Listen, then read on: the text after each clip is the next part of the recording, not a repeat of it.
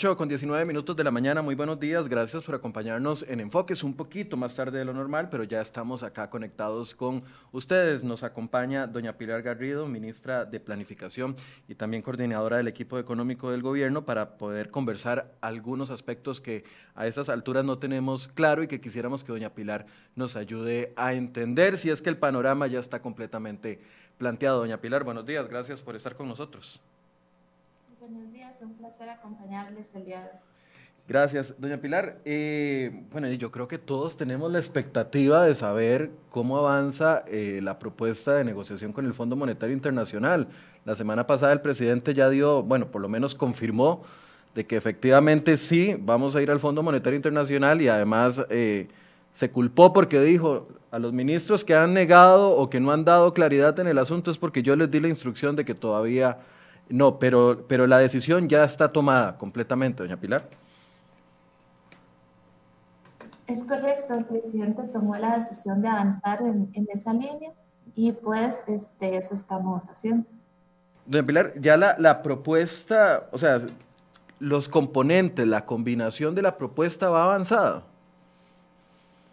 Sí, estamos trabajando en ello. Hay algunos, hay algunos de, líneas de acción, por ejemplo, que han emanado lo que ha sido el proceso de diálogo, como el de renta global o el de lotería, eh, y este, la venta de cartera de CONAPE, que eso son, son cosas que harán parte del ajuste, y la combinación restante, pues, debe ser eh, consensuada con, con las fuerzas políticas y también debe garantizarse que sea lo equilibrado que el pueblo de Costa Rica sugirió y pidió que fuese y este, que no haya una afectación a los bolsillos de los mismos.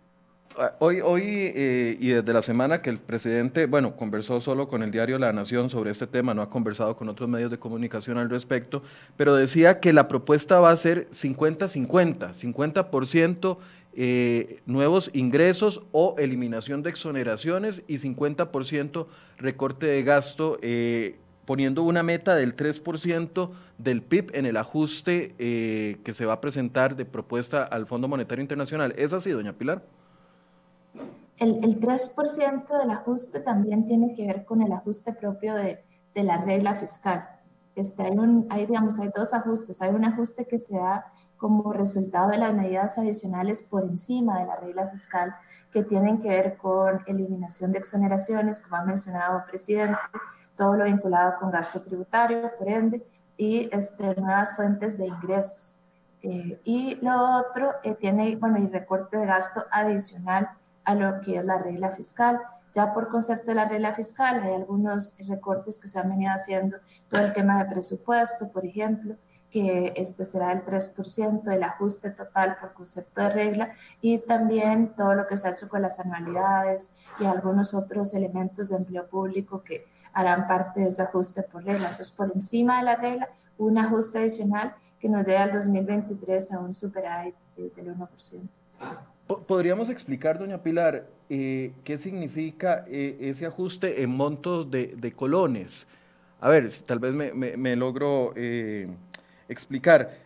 Si, el, si va a ser un 50% de eh, reducción de gasto y otro 50% de nuevos ingresos y eliminación de exoneraciones, estamos hablando de un ajuste anual de un billón de colones.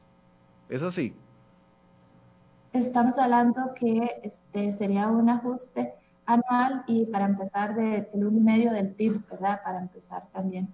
Y este, esa combinación nos tiene que llevar durante todos el conjunto de los años restantes a, a, poder, a poder sostenerlo con medidas permanentes, que también es otra parte importante, porque la vez pasada la combinación que hayamos hecho ya medidas temporales y permanentes y que a la hora de mezclarles parecía que había un desbalance muy grande, que, que yo recuerdo, vos me lo dijiste, hay un desbalance del 80-20 eh, cuando uno mezcla medidas eh, temporales con permanentes. Aquí solamente estaríamos hablando de medidas, de medidas permanentes.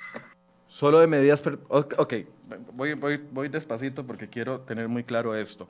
A ver, el, el ajuste sí sería de un billón o, o, es más, perdón, es para tenerlo claro. Porque si yo sumo un, 0. un 1.5% del PIB son 544 mil millones, que eso es lo que se comprometen, o al menos lo que ha, avisado el presidente que sería en tema de reducción de gasto y el otro 0.80% en nuevos impuestos y el otro 0.070% en, en, en, eliminación de exoneraciones. Si uno suma todo eso, le da aproximadamente eh, 1.088 millones de millones de colones. Ese, ese, ese ajuste sería anual, es para entender cómo vamos en, en, en, progresividad. Total. Sí, hay, digamos, hay dos temas. Hay uno primero que tiene que ver con un recorte, que es lo que se hace por concepto de regla fiscal donde está eh, también el, el, tema del 3% que se hace por recorte de presupuesto, anualidades, recorte de, por ejemplo, una parte de empleo público también va a estar ahí, recortes eh, adicionales que se ponen por concepto de, regla, el no pago de los aumentos por concepto de regla fiscal, que también están congelados, va contabilizado dentro de esa parte. Por encima de eso está lo que vos me estás diciendo a mí también, que es el, un ajuste del, entre el 1 eh, 35 o este, el 1.5 anual por, de medidas permanentes que se pueden hacer por una combinación. Y presidente dice nuevos ingresos, no necesariamente nuevos impuestos, porque es cierto que, hay que, que matizarlo. Ok, ya, vamos a entrar a esa parte para, para, irlo entendiendo. Entonces, aparte de los logros de regla fiscal, porque la otra vez eh, ese fue el reclamo, ¿verdad? Que se incluía dentro de la combinación muchos aspectos que ya se estaban ejecutando y también fue el reclamo cuando la semana antepasada eh, se dieron los resultados de la mesa de diálogo y muchos decían, pero es que los resultados de la mesa de diálogo ya, ya algunos estaban aplicándose, como lo que es el avance eh, de, de, del tema de, de la, unificación de compras públicas. Eh, el tema del proyecto Pagar, que se vendió como, como logros de la mesa de diálogo, pero algunos ya se estaban ejecutando. Entonces, para entender bien, esos 544 mil millones de colones que vendrían en ese componente de ajuste serían adicionales a todo lo que ya estamos aplicando. Podríamos decir que vendrían de medidas estructurales, entonces. Son medidas adicionales, que eh, las medidas permanentes son de carácter, como su nombre lo indica, que se sostienen en el tiempo, son medidas estructurales y este, algunas, algunas de ellas. Y el otro tema tiene que ver con, sí, efectivamente, que son medidas adicionales. El recorte de regla, digamos, la regla está establecida en ese artículo 11, eh, qué condiciones empieza a operar y que en el artículo 13, este, cómo, que debe no pagarse, por ejemplo, ¿verdad? Los aumentos u otro.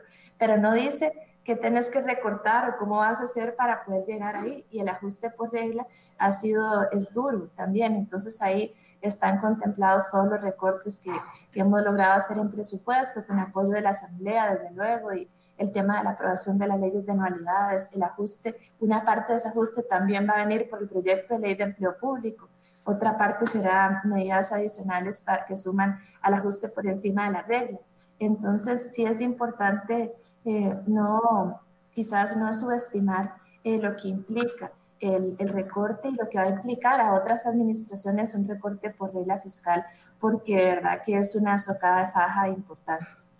Claro, eso lo tengo eh, clarísimo. La regla fiscal está poniendo en cintura muchos, muchos de los temas que no se ven abordado.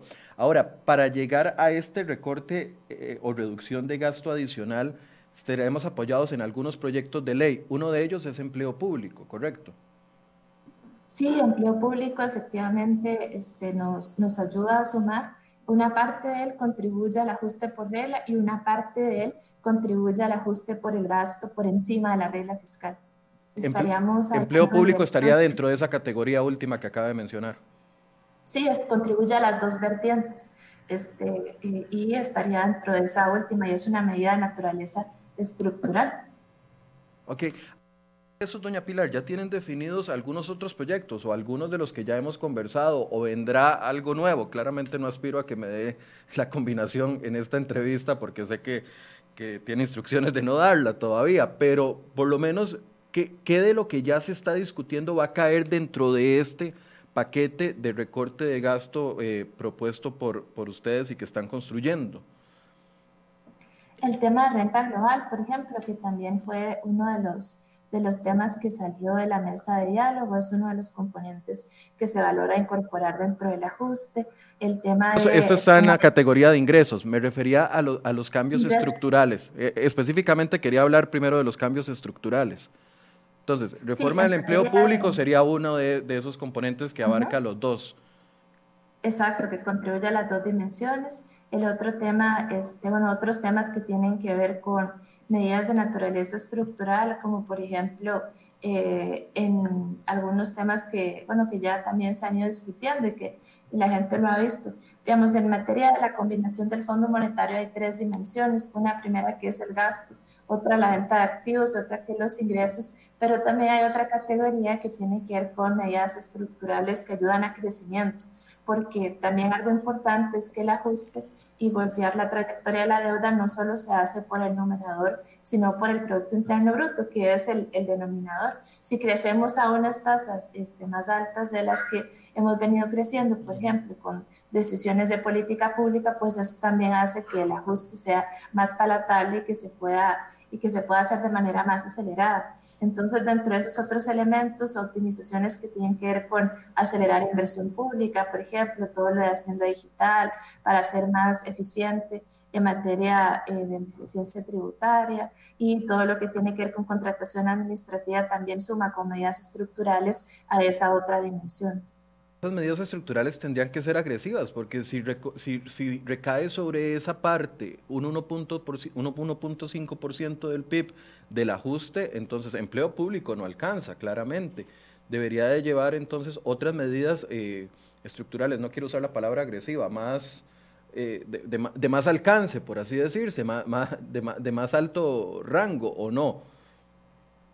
Sí, hay algunas medidas que, que suman a eso y que, y bueno, yo ahorita no te puedo contar, pero que sí se están visualizando puedan ser medidas permanentes mucho más agresivas en, en la palabra que, que, vos decís, de más gran calado, que también van a sumar al, al tema del gasto siempre y cuando sea este, palatable, sea políticamente viable, porque esa fue una de las grandes lecciones también de la primera propuesta que quizás fue técnicamente ambicioso, era un ajuste de 12% del PIB este, muy poco tiempo, pero que requería de consenso a nivel país y también a nivel, a nivel político. Y pues ahora, con, con absoluta humildad y aprendiendo de las lecciones, ah, se trata de hacer una combinación que resulte también políticamente factible con las fuerzas representadas en la Asamblea Legislativa, que sea balanceada y que no deteriore el bolsillo de las personas en un contexto que, en el que ha sido ya de por sí deteriorado por la pandemia.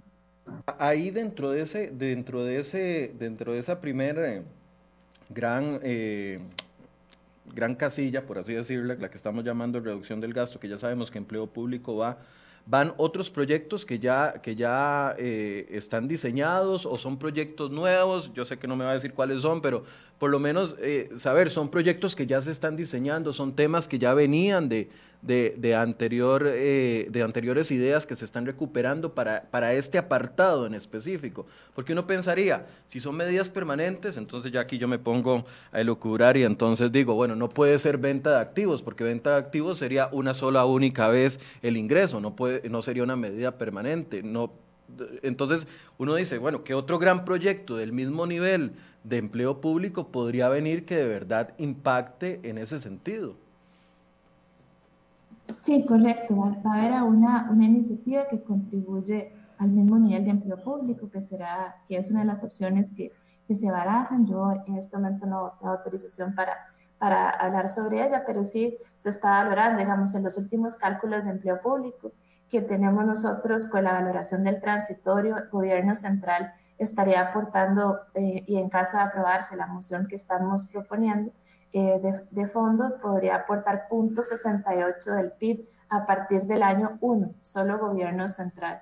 Entonces, realmente es un, es un, es, es un aporte muy relevante el que se haría y este, a partir de entonces podría llegar hasta aportar al año 5.90 del PIB. Entonces estamos hablando de una medida que contribuye eh, en ese mismo rendimiento que sería adicional a esta que te menciono de empleo público adicional que vendría al mismo nivel de tamaño, bueno, ya yo estoy aquí pensando, al mismo nivel, al mismo impacto, al mismo eh, tamaño de empleo público, sería una, tendría que pasar por la Asamblea Legislativa vía legislación.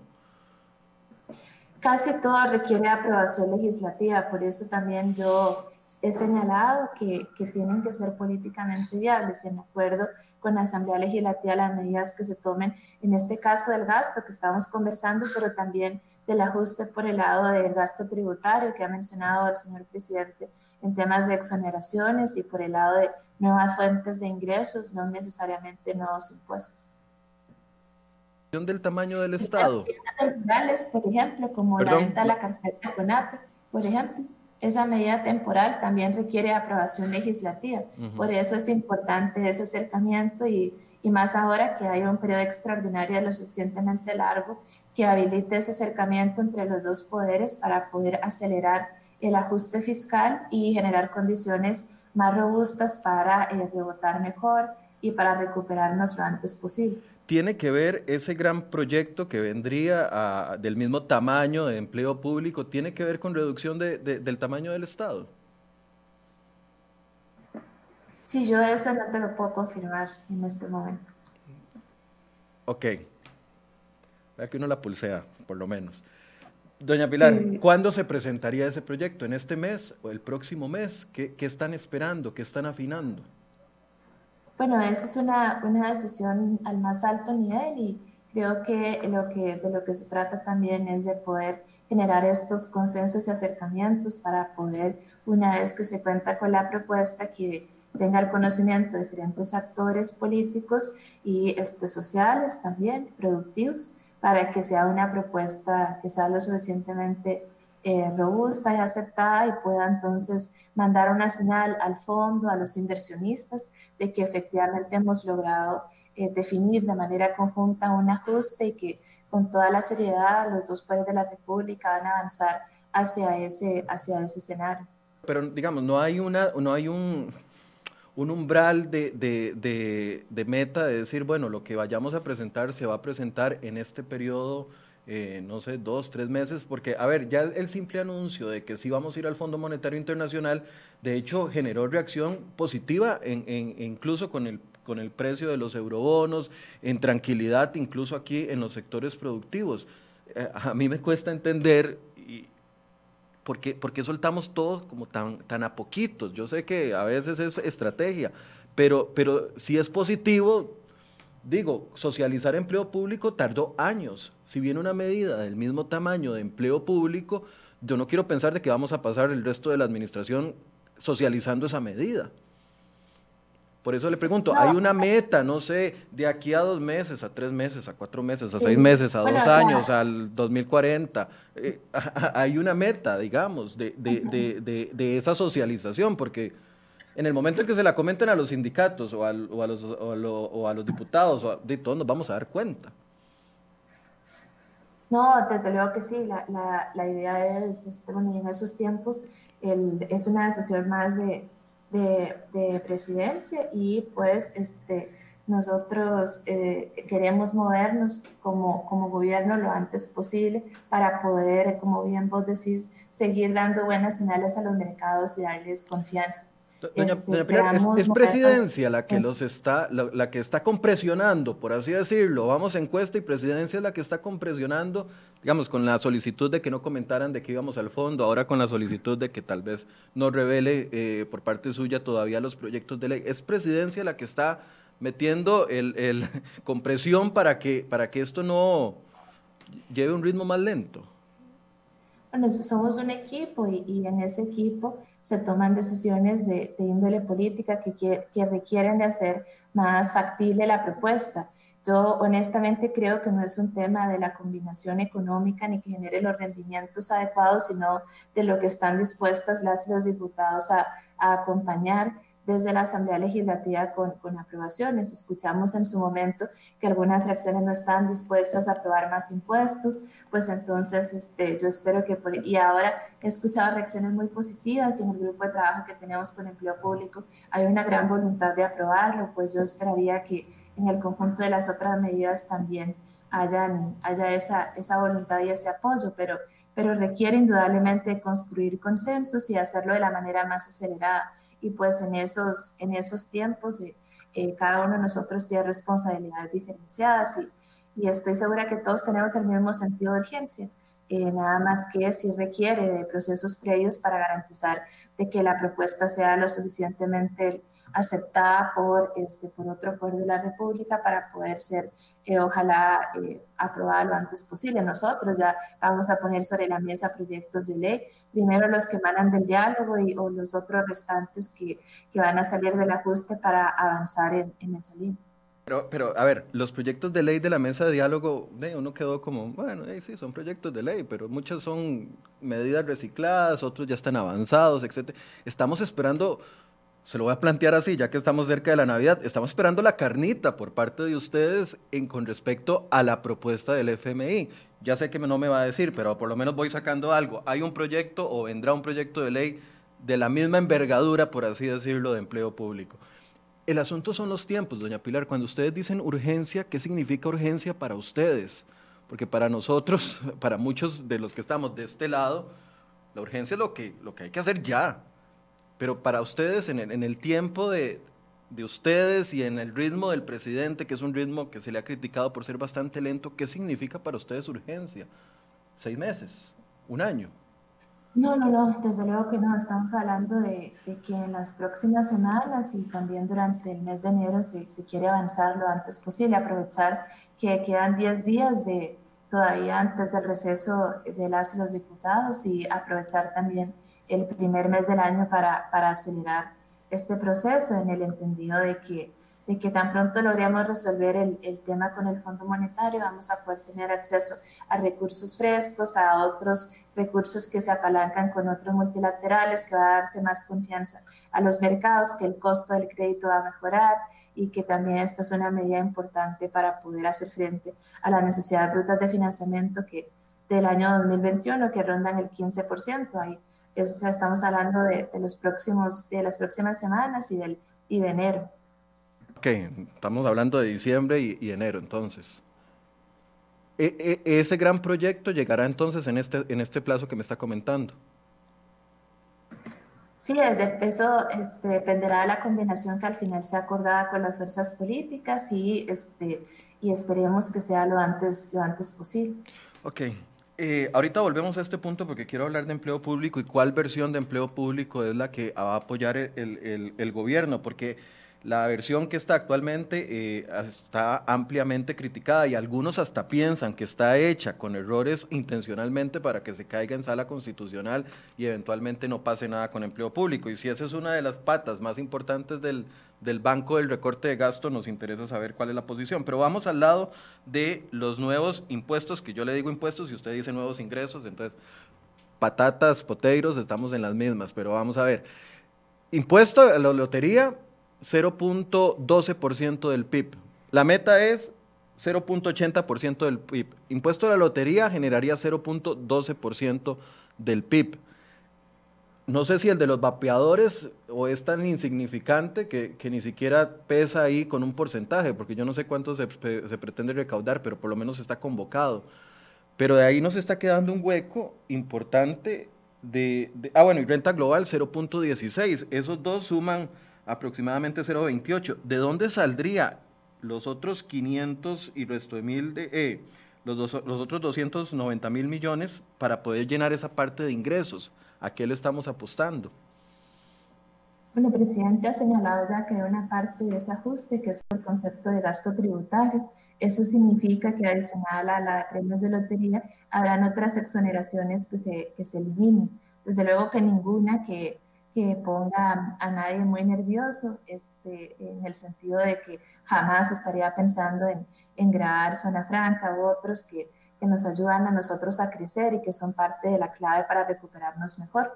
Este presidente indicaba que punto 8 de ese ajuste, como vos bien leíste ahora, provenía de ese gasto tributario y este, nuevas fuentes de, de ingresos que este, por el lado que suman a ese, a ese otro ajuste del gasto tributario y que yo, bueno, ahora no puedo contar, pero que en su momento eh, van a estar, no, lo que sí les puedo decir es que no deteriora los bolsillos de, de las personas eh, en, en, de manera que genere preocupación en, algún, en algunos sectores que, que han visto sus eh, populares y de clase media que han visto sus ingresos afectados por concepto de, de la pandemia.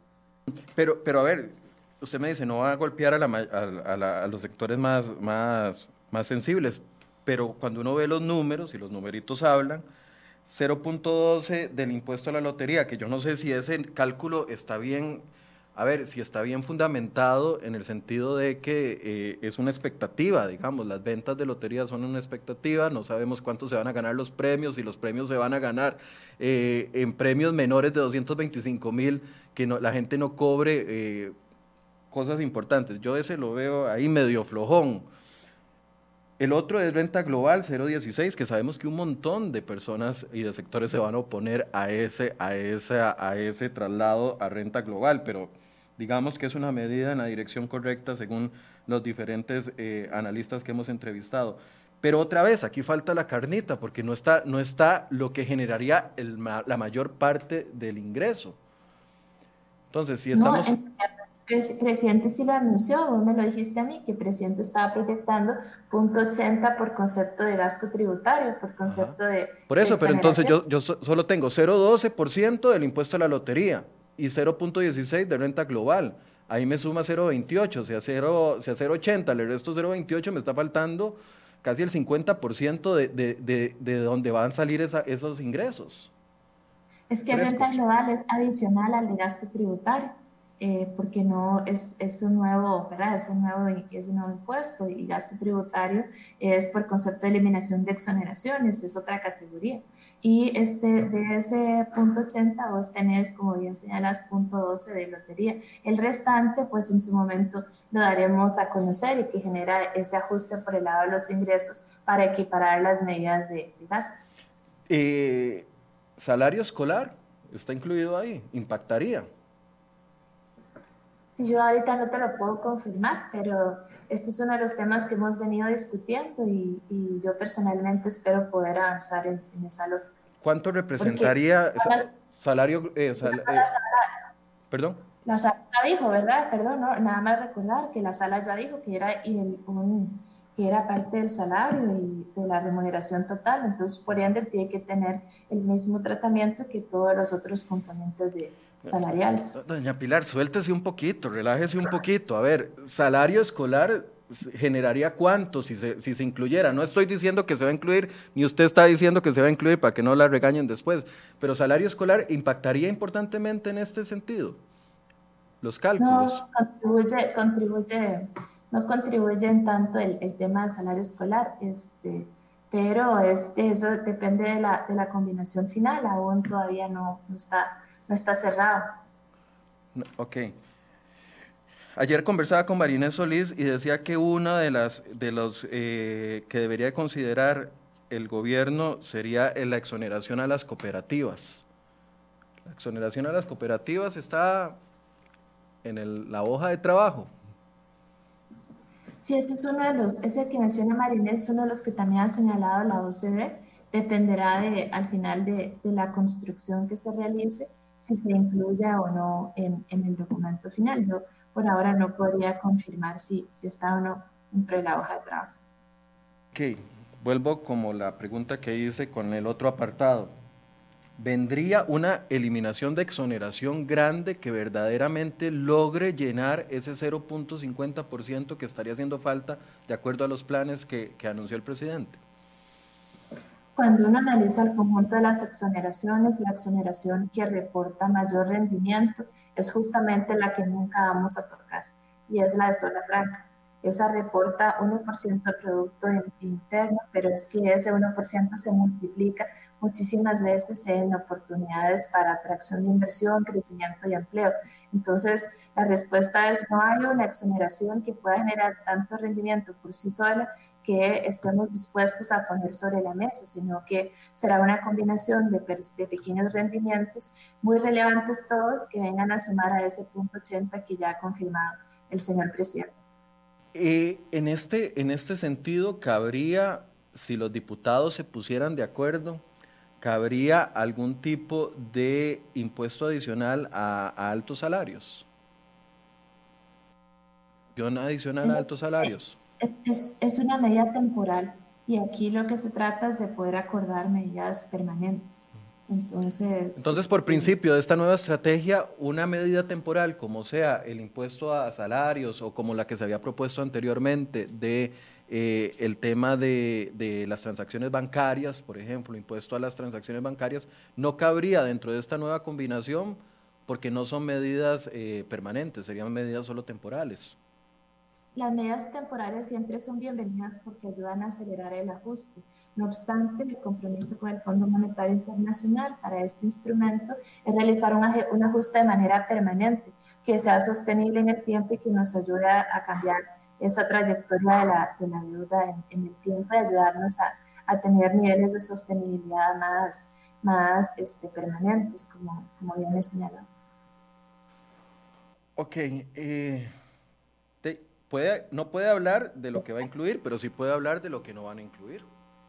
Ya eso estamos claros, ya me lo, me lo, acaba de decir, me lo acaba de decir cuando dijo no a el tema de impuesto a las zonas francas. Entonces, sí puede hablar de lo que no va a incluir. Entonces, hablemos de lo que no se va a incluir. No se, puede, no se va a incluir impuestos a zonas francas, no se incluiría impuestos a salarios. No, esa, esas medidas permanentes y temporales todavía, bueno, esta medida temporal en realidad todavía está por, por, por discutirse. Lo que sí puedo decir es que lo que me preguntaste, exoneraciones, el, el tema de zona franca, sí, sí jamás se consideraría. Y, y, en eso sí quería, quería ser muy categórica por lo que implica como para nuestros inversionistas y para dar tranquilidad eh, a esa posibilidad de crecimiento por el lado del denominador y de golpear la trayectoria de la deuda por el lado del PIB. El presidente soltó en la mesa de diálogo IVA a canasta básica en la mesa de diálogo. Si eso no va, entonces me puede confirmar en este momento de que esa idea se descartó. No, yo no puedo confirmar, confirmar eso. No puede confirmar que se descartó.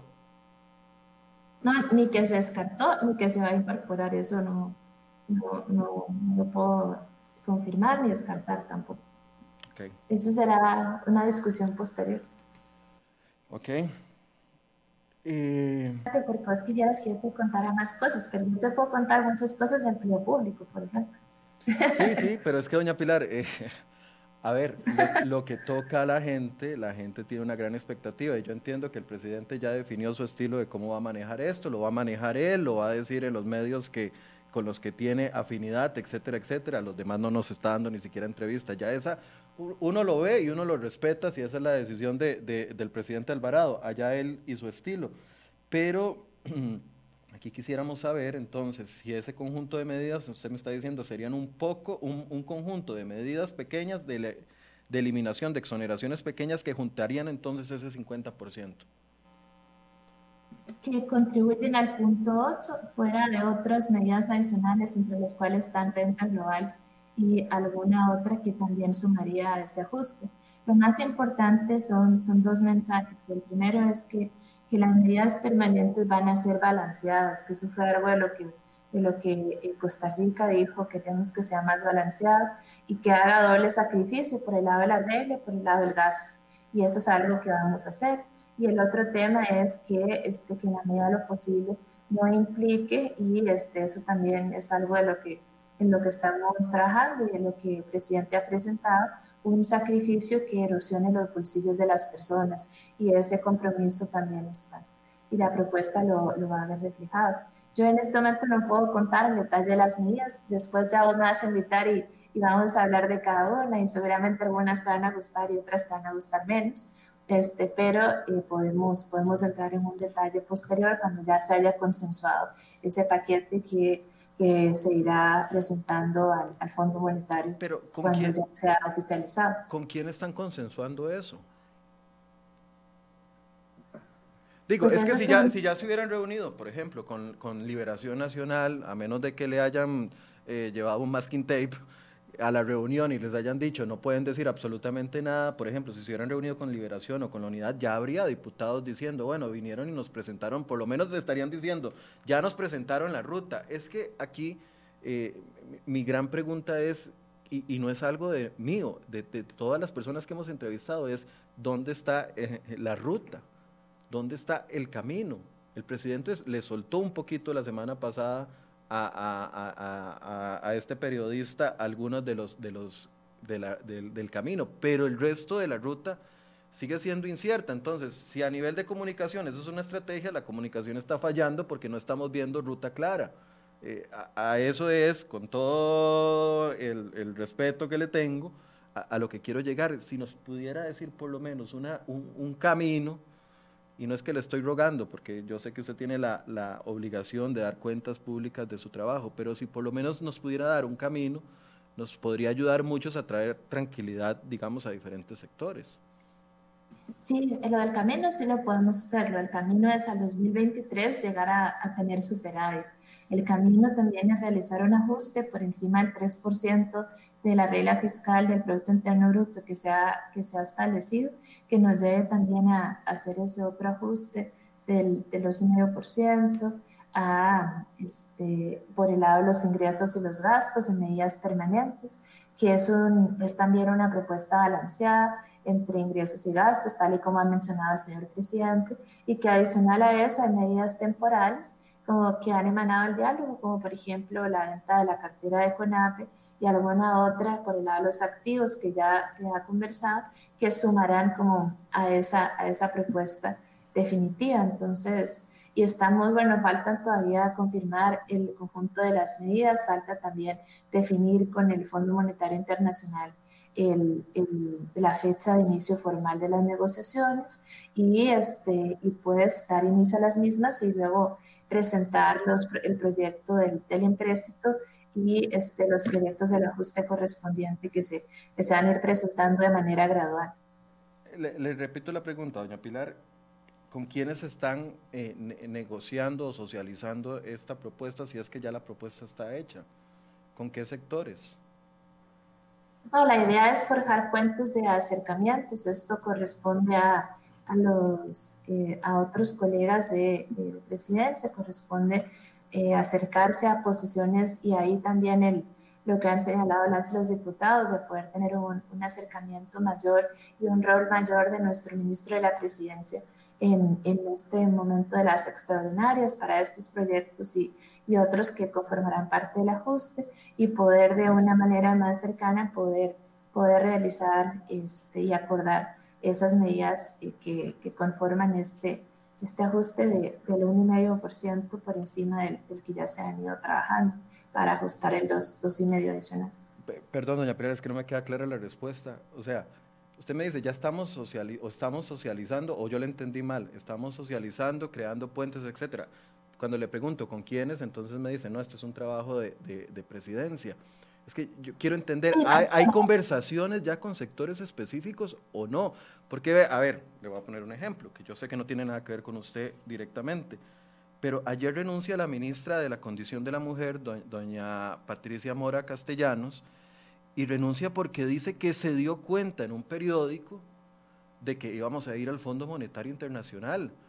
Entonces, usted me dice, hay negociaciones, pero si dentro de los mismos, de la misma cartera, el círculo íntimo del presidente, no sabían hasta el jueves pasado que iban a ir al Fondo Monetario, entonces yo me pregunto, ¿de verdad, o sea, me lo dice por decírmelo o me lo dice porque verdaderamente está sucediendo? Porque si, si la misma, una, una igual que usted, ministra ni siquiera sabía este plan y toma la decisión de renunciar por esto, ¿quién sabe la información? ¿O solo la sabe usted, don Elian y, y, don, y don Carlos? No, lo, lo importante en, en, esta materia es, como te decía, que el, que el proceso sea políticamente fluido y viable este, una vez que se tenga ya cerrada la propuesta y se haya acercamientos con diversos actores por parte de, la presidencia, eh, se puede también lograr una propuesta consensuada. Hay unas acciones que ya vienen de alguna manera más consensuadas de la mesa de diálogo con sectores sociales. Este, habrá que ver que, por ejemplo, esta renta global que deciden las y los diputados en la Asamblea Legislativa, aunque haya un consenso por parte de otras fuerzas, eh, sociales, cuál va a ser la decisión final a la hora de votarla. Este, el otro tema importante tiene que ver que con las medidas del ajuste por el lado del gasto y por el lado de los ingresos. Para eso hay un trabajo importante que, que deberá hacerse de acercamiento de posturas y en la cual también el, el Rodrigo, Elian y yo estaremos a disposición cuando ya haya una combinación que sea adecuada eh, de presentar y también de, de, consensuar entre, entre todos. Ok. La, la, carnita de la reducción de gasto todavía se está debiendo. Usted, la, usted dice que la van a proponer, la, van a hacer en, los próximos... No, porque también una parte importante tiene que ver con el empleo público, ¿verdad? Digamos, punto, Pero no es la parte más fuerte es una parte muy importante, sí, pero, pero, había, la, carnita que completa eh, la parte de reducción de gasto, usted se la quiere reservar, todavía no está. La carnita que completa la parte de, de, nuevos ingresos, que son 290 mil millones, una meta muy alta, si, si, si, si nos ponemos a pensar cuáles medidas podrían completar eso, todavía no la quieren decir. Y la carnita de la eliminación de exoneraciones todavía no la quieren decir. Esa información entonces solo está en usted, don Elian, don Rodrigo Cubero y, el presidente, porque ni las mismas personas de su gabinete la conocían. Prueba de ello es que una ministra se da cuenta y renuncia inmediatamente.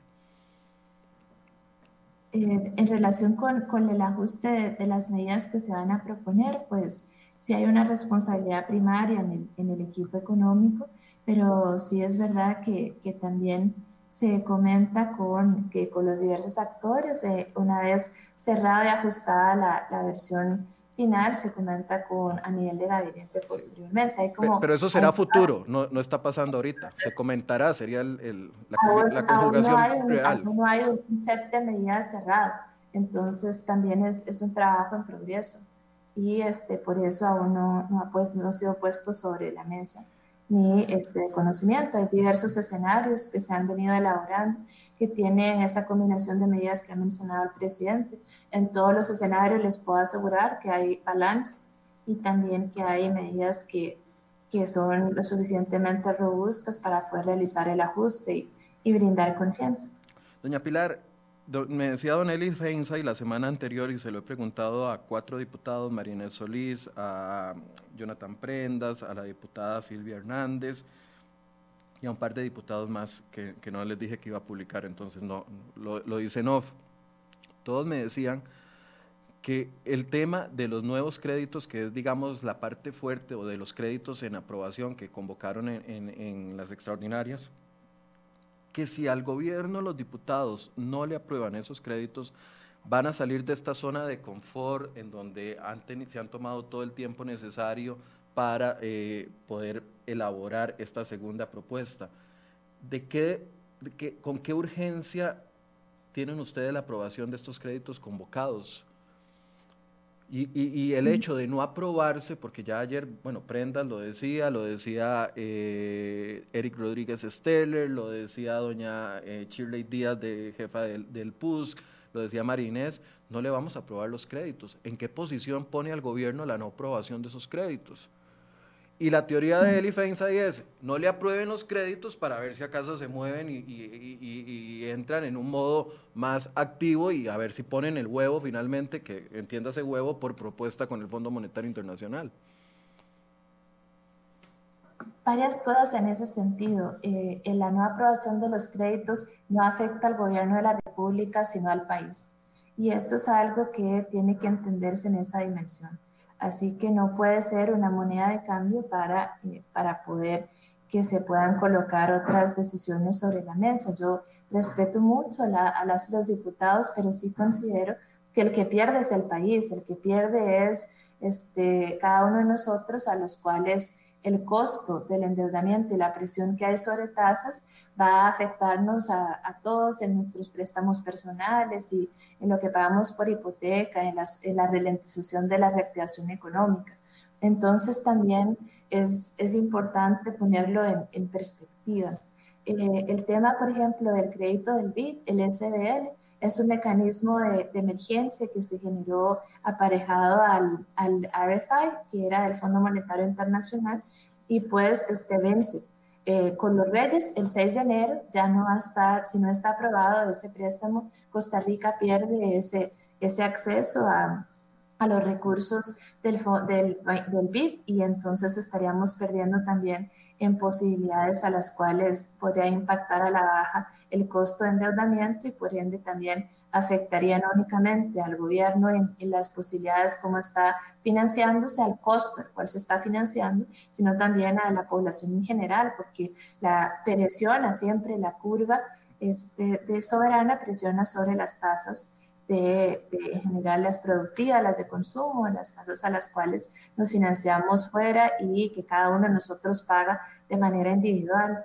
Entonces yo sí creo que, que es un llamado a la responsabilidad que siempre ha caracterizado a las los diputados y que es importante avanzar en, en esta línea de aprobación de los créditos, no ya pensando en un gobierno que que queda muy poco tiempo, pero que tiene una gran responsabilidad, sino pensando en el país y en las posibilidades de acelerar la, reactivación, que se requiere conocer la, la, ruta del Fondo Monetario lo antes posible, ¿sí? Este, y en eso, pues la gestión de las diferentes fracciones con, con el ministro de Presidencia y con el propio presidente y con nosotros como equipo, pues siempre será bienvenida, pero sí es importante eh, que aprobar estos créditos porque reduce el costo de financiamiento, reduce la presión de tasas y también hace que el país tenga acceso a, a recursos que son mucho más baratos que a lo que se podría financiar en el mercado doméstico, quitando espacio además al sector privado para posibilidades de, de crecimiento, de mitigación del efecto económico. Pero, pero, hay un plan B en caso de que no se aprueben esos empréstitos para los proyectos que están destinados, que entiendo que es uno fondo de avales y el otro eh, cambio de deuda cara por deuda barata.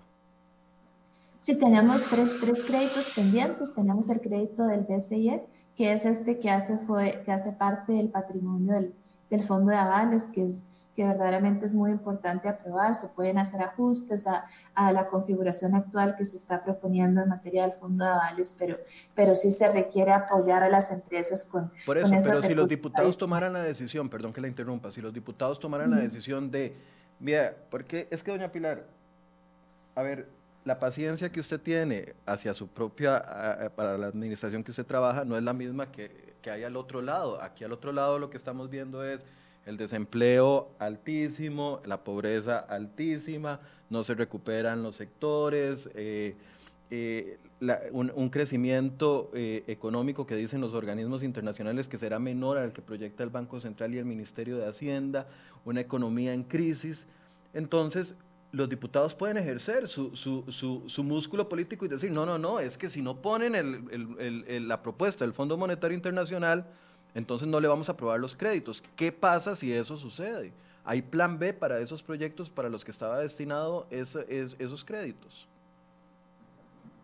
El, sí, el plan B es que se, nos tendremos que financiar a un costo mucho más alto y que además de eso se van a presionar las tasas a la alza y que eso va a ralentizar aún más y tener un impacto del, en el costo del financiamiento también para sectores productivos. Ese sería el plan B. Yo no estoy convencida de que si bien es cierto que hay que eh, que avanzar en esa lógica de mayor confianza sobre la hoja de ruta con el Fondo Monetario Internacional, con las los diputados, no, no debería hacerse sobre la base de este financiamiento, porque también, número uno, eh, lo que ya hemos hablado, sería un costo de endeudamiento mucho más alto que afecta a los hogares que afecta al sector productivo que ya ha sido lo suficientemente golpeado. Esta es una decisión país, no se afecta a un gobierno, se afecta a un país y, y así con la responsabilidad con que se ha caracterizado a las los diputados, yo sé que vamos a poder lograr mayores entendimientos. El que más nos surge aprobar es el crédito del BID, el SDL, por 245 millones de dólares porque se vence. Esa era una facilidad de emergencias, concluido los seis meses, no hay posibilidades de prórroga, según ha confirmado también este José Ramón, el, representante del BID en nuestro país. Y pues el 6 de enero ya no tendríamos acceso a esos recursos que nos ayudarían a reperfilar la deuda, que a cambiar de deuda cara a deuda barata en, un porcentaje de 10 millones de dólares anuales en intereses, lo cual no es despreciable en estos momentos. Entonces, y luego en el fondo de avales siempre hablamos de opciones de mejorar el acceso al crédito, de facilitar y ayudar a las empresas. Bueno, esta es otra de las decisiones importantes que podemos tomar de manera conjunta. Yo observaba en la Comisión de Hacendarios un muy buen ambiente eh, para poder, con algunos ajustes a la propuesta actual, caminar en ese apoyo a las empresas, junto con las líneas de crédito del Banco Central, es una medida muy poderosa en materia de mitigación del impacto económico del COVID y también de recuperación para, para empresas afectadas. Y el otro es el crédito del Banco Mundial, este, que este, también está ahí. Si no se aprueba, también manda una señal, además de todo lo del costo más alto de endeudamiento, de la presión sobre tasas, a, a todos nosotros como país, ralentizar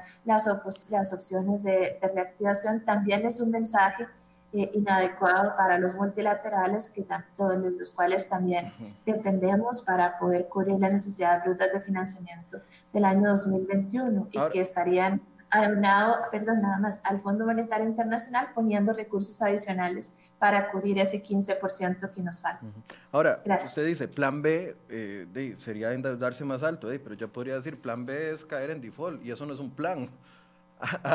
o sea, algunos donde usted dice el plan B es pagar impuestos, eh, eh, intereses más altos, o sea, eso no es plan, eso sería la realidad a la que nos enfrentaríamos. No, no, hay una segunda opción planificada que tenga la misma, el mismo impacto, por así decirse, del que tendría el plan A. Y, y, quiero preguntarle, ¿usted verdaderamente entiende cuál es la molestia del otro lado, doña Pilar? O sea, entiende el gobierno. Y hoy, hoy estoy cambiando el tono de, de mi entrevista por, una experiencia que tuve que les voy a comentar más adelante. Entonces, yo sé que algunos ministros no han estado dando entrevistas porque no les gusta el tono. Entonces, estoy cambiando el tono a ver si les gusta el tono y podemos sacar algo de provecho de las entrevistas. Pero ustedes entienden que esta indefinición, esta falta de claridad, este vamos a anunciar, pero no sabemos cuándo, vamos a hacerlo en algún momento, que esto le está haciendo mucho daño al país, doña Pilar. ¿Entiende, entiende el Consejo económico del gobierno que, que esto, y no me refiero a esta entrevista, esto que ha generado desde que se propusieron las mesas de diálogo hasta el día de hoy, mes y una semana después, le genera mucho daño al país la falta de, de una ruta clara, porque ustedes la ven clara, pero al otro lado nadie la ve clara. ¿Entienden el daño que le hace al país esto? Sí, yo entiendo y de manera empática reconozco que la necesidad que tienen los diputados de contar con información sobre, sobre la ruta de, que va a incorporar el Fondo Monetario Internacional. No obstante, también entiendo que lo que es mejor para el país y lo que es mejor para el país es, pues sí, tener que los, los diputados reconozcan esa ruta y acompañen esa ruta, pero también poder tener acceso a esos empréstitos porque por todos los beneficios que, que acabamos de comentar. No debería ser una o la otra, ¿no? Porque el, el, tema es muy sencillo. Si no hay una fuente, digamos, la necesidad de endeudamiento está ahí, el país está endeudado ya.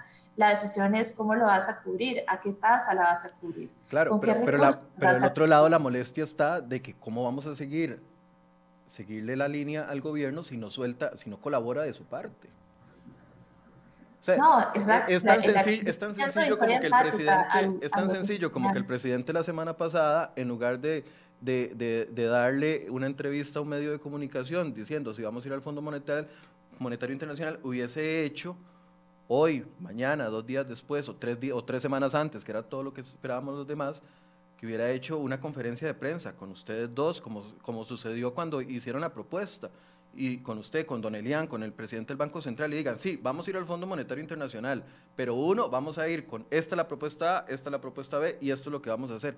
O sea, eso, si, si el simple hecho del anuncio generó algo positivo, esto hubiera hecho mucho más para, para bienestar del país. Entonces ahí es donde uno se pregunta, ¿por qué este estilo a cuentagotas que lo que genera es más incertidumbre? Y los responsables lamentablemente son ustedes, porque al final de cuentas, si ustedes no sueltan información, son corresponsables de que no les aprueben los créditos, son corresponsables de que haya incertidumbre, son corresponsables de que ahorita vengan las calificadoras y nos rebajen la, la calificación. Ese es mi punto, yo no veo el sentido de urgencia de ustedes. Sí, yo respeto tu argumento, pero, pero no lo comparto. El presidente dijo que quiere avanzar en esta lógica. Se van a presentar los proyectos de ley, se va a tratar de optimizar todos estos restantes 10 días que, del, antes del receso de la Asamblea y pues yo estoy segura de que van a haber acercamientos con las diversas fracciones para poder dar a conocer la ruta lo antes posible de, de acceso al Fondo Monetario Internacional. Yo entiendo la posición de los diputados en relación con este tema, de verdad que sí, yo, soy empática a eso, sé que también este, hay, hay gran especulación sobre, sobre las medidas que contendrá, pero también entiendo de que uno no puede no puede hacer, utilizarlo como una moneda de cambio, el acceso a esa información a los créditos, porque los créditos son buenos para el país. Y la decisión de avanzar hacia el Fondo Monetario también es una decisión buena para el país, pues deberán generarse los espacios de consenso para, con los diputados y con los operadores políticos de, de la presidencia para poder avanzar en esa lógica y, y con los escenarios que hemos propuesto a nivel económico, garantizar de que de que sea así. Yo, yo creo efectivamente que va a salir bien, que vamos, que no, que se va a dar a conocer la propuesta, que vamos a lograr hacer el ajuste, que va a ser un ajuste eh, que, que, el país requiera y también este, creo que se van a, a, terminar aprobando los, los créditos. Yo confío en que al final vamos a lograr tejer esos puentes de entendimiento, de entendimiento mutuo. ¿Cuál empleo de, de cuál, cuál eh, proyecto de empleo público va, va, a apoyar el gobierno? porque el de, el de ustedes ha sido bastante criticado y más con la moción que se agregó por parte de la Unidad Social Cristiana, Pablo Heriberto Abarca, de última hora, que incluía a los empleados actuales y lo cual la Contraloría pegó el salto, a, el, brinco al cielo. Eh, ¿Ustedes ¿Qué, ¿qué, va a pasar con el empleo público? ¿Se aprueba este mismo? Porque además, al mismo tiempo, Roberto Thompson y Pedro Muñoz presentan otro proyecto de ley convencidos de que este va a fallar en la sala constitucional para tener un plan B eh, siguen apoyando este, pero sin la inclusión de empleados públicos actuales.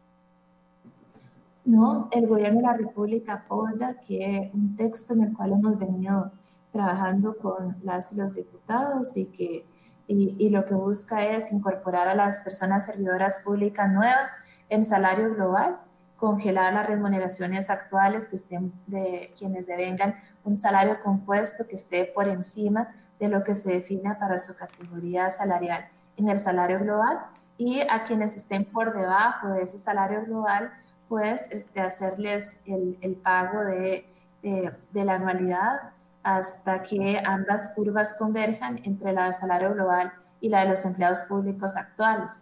Eh, no me refería a costo de vida en ningún porque por la regla fiscal y según las proyecciones de Hacienda eh, están congelados los aumentos hasta el 2033 que es cuando la razón de la deuda TIP se prevé, según estas estimaciones, que vuelva a su cauce menor del 60%, según lo prevé ese artículo 13 de, de la regla. Entonces, con este proyecto estaríamos obteniendo un rendimiento a partir del, del año 1 de 0.68% del Producto Interno Bruto las consultas o las preocupaciones eventuales de constitucionalidad del proyecto de ley no las puede dirimir ni esta ministra, ni el Poder Ejecutivo, ni ningún diputado. Eso este, será una cosa de la Sala Constitucional y pues después del, del primer debate deberá ser consultado y una vez que esto se haga, pues este, serán los ajustes que se recomienden pertinentes. Para lograr una única escala salarial, un único régimen de empleo público, tienen que haber unificación en políticas generales y esto debe hacerse eh, según amén de los diversos grados de, de autonomía y este respeto de los mismos, pero sí buscando establecer eh, coherencia en, en, las mismos, en el mismo régimen y en la misma escala. Doña Pilar, ¿se va a seguir comunicando el equipo económico solo a través del presidente? ¿O en algún momento ustedes van a tener luz verde para hablar con, que de los comentarios de la gente es que, que, llevamos una hora, usted evadiendo, yo haciendo preguntas necias y usted evadiendo respuestas. En algún momento va, les van a dar otra vez la libertad de poder eh, decir algo. Sí, es, es un tema de que la decisión por ahora en relación con, con el, el, el menú de medidas por el lado de los ingresos y los gastos no está eh, aún finiquitado y por ende no se puede dar a conocer si no hay una decisión final al respecto. Eh, como en otros temas, como por ejemplo este empleo público o cualquier adicional, desde luego que siempre, siempre estamos a las órdenes para, para responder. Eh, ¿Quiere cerrar con algo, doña Pilar?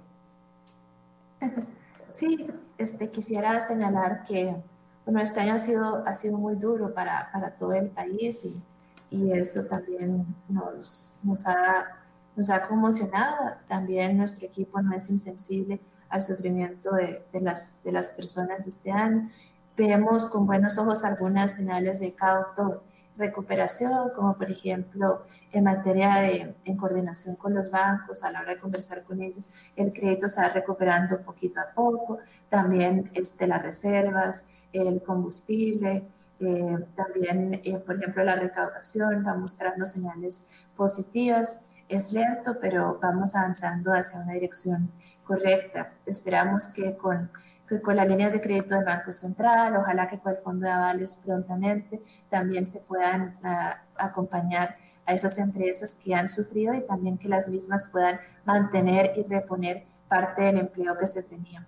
Sectores como comercio y servicio van recuperándose de manera, de manera lenta pero segura y este, el turismo sabemos que no podemos eh, no podemos estar al nivel que estábamos antes porque depende de la recuperación de otras economías, pero también la, la demanda interna está, está surtiendo un poco de efecto y contribuyendo con la región, amén de la apertura de eh, otros vuelos en los cuales pues está recibiendo poco a poco el turismo.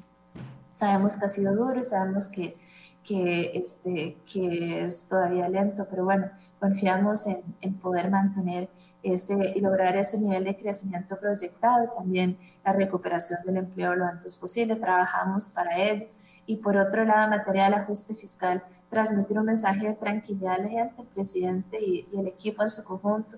Estamos comprometidos con realizar ese ajuste fiscal no, no en sí mismo, no es importante en sí mismo, sino porque da confianza, manda una señal adecuada para poder tener un entorno macroeconómico de mayor estabilidad, finanzas públicas con mayor estabilidad, de tal manera que se generen cimientos para la recuperación económica. Va a ser una propuesta balanceada y no va a deteriorar los bolsillos de las personas que, que más eh, han, han sufrido y han sido víctimas de esta pandemia. Para eso también con absoluta humildad escuchamos lo que, lo que en su momento señaló el país de la propuesta que se presentó y pues este está buscando una que sea eh, idónea a las necesidades del ajuste que hay que hacer, pero también que sea sensible a, eh, a lo que en este momento ha, ha pasado en nuestro país con, con la pandemia. Muchas gracias, doña Pilar. Muchas gracias, que estén muy bien. Bien. Eh, terminamos enfoques así, el día de hoy. De verdad que eh, uno quisiera, y yo quisiera, y creo que es la, la intención de todos los que entrevistamos a un funcionario público, de, de que haya claridad, y no claridad para uno, es claridad para las personas que día a día entrevistamos aquí y que han señalado las serias deficiencias. Eh, usted podrá tener su concepto de la entrevista de hoy, yo tengo el mío, nada más les voy a contar algo. La semana pasada, eh, el día después de que el presidente habló del tema, yo le pedí al ministro de Hacienda que nos atendiera, a don Elian Villegas. ¿Por qué? Porque si el presidente ya suelta algo, uno quisiera los detalles, porque no somos un medio que nos conformamos con un titular, vamos a ir al Fondo Monetario Internacional, sí, ¿y qué? Eso no vale nada. Lo que vale es lo que va dentro de esa propuesta. Y por eso eh, yo insisto e insisto e insisto, y ustedes ven que hago las mismas preguntas y que insisto y que insisto, porque ese es el trabajo de nosotros. Don Elian dijo, el viernes, me dijo en un mensaje de audio, que no iba a atender a la prensa por el momento, que tenía unas cosas que solucionar, etcétera, etcétera. A los dos días apareció en medios de comunicación que van con la línea editorial del gobierno y yo se lo dije a don Elian. Yo le dije, don Elian, yo le agradezco que usted nos dé la misma oportunidad de entrevistarlo como lo hace con otros medios de comunicación, con una línea editorial a favor del gobierno. porque todos tenemos derecho a preguntar. Estas son las horas en las que estamos esperando una entrevista de don Elian Villegas, así como estas son las horas de que estamos esperando una entrevista del presidente de la República. Si el estilo es lo que no le gusta a los jerarcas del gobierno, bueno, cada medio tiene su estilo. El asunto es que no, como dice doña Pilar, si los diputados le aprueban los, los, créditos, no aprueban los créditos, le está haciendo un daño al país, no al gobierno. Bueno, si el gobierno no tiene claro y no clarifica su ruta, no le está haciendo daño a un medio o a varios medios de comunicación, le está haciendo daño al país y esa es la misma lógica. Uno espera de que los jerarcas tengan claridad porque es un tema tan delicado el futuro del país está en manos de una propuesta con el Fondo Monetario Internacional que sigue siendo secreta incluso para los mismos compañeros del el gobierno, los mismos jerarcas del gobierno, los mismos ministros del gobierno. Yo insto a las autoridades a que tengan claridad. Cada día que pasan, señores de gobierno, le están haciendo más daño al país con esta indefinición. Y el responsable de esto es el presidente Carlos Alvarado, que tiene un estilo lento para actuar ante todas las circunstancias. Don Carlos se mueve a un ritmo muy distinto al que se, mueve la economía del país, se mueve el país, se mueven las fuerzas políticas.